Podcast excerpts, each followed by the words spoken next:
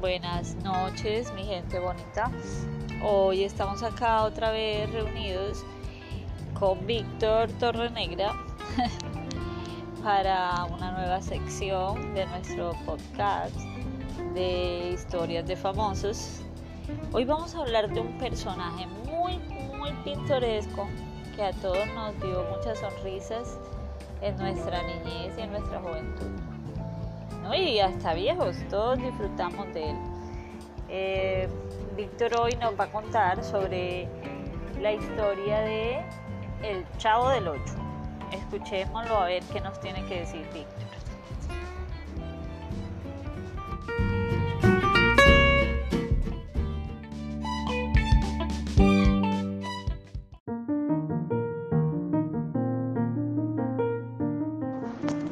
El Chavo del Ocho o El Chavo es un personaje de ficción y el protagonista principal en la serie de su mismo nombre. Fue interpretado por Roberto Gómez Bolaños, a pesar de la evidente diferencia de edad entre el actor y el personaje. Y en la serie animada su voz es interpretada por Jesús Guzmán. Chavo significa niño en el lenguaje coloquial mexicano.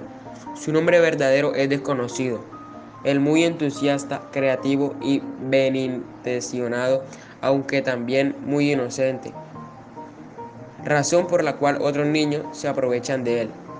No es muy brillante y es un tanto torpe. Se dice que él llegó a la vecindad a los cuatro años de edad y aparentemente vive en el apartamento número 8, pero no se sabe con quién exactamente.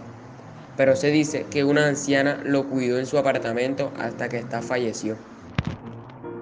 El chavo es un niño huérfano, pobre y mal alimentado, que pasa la mayor parte del tiempo en un barril ubicado en el patio delantero de una vecindad mexicana, de clase media baja, propiedad del señor Barriga.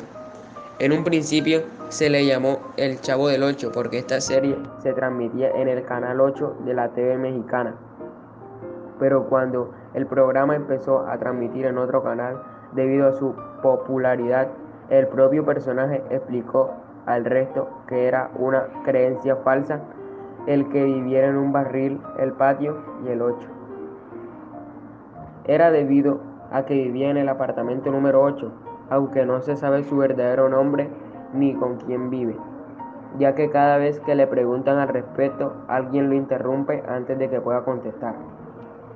En la vecindad siempre está jugando con Kiko, la chilindrina, la Popis, ñoño, Godínez y Patty y otros niños, con quien experimenta en forma frecuente conflictos típicos de los infantes que generalmente terminan en pleitos y se resuelven de manera hilarante a veces con la intervención de los demás personajes, aunque al final prevalece el sentido de amistad entre él y sus vecinos.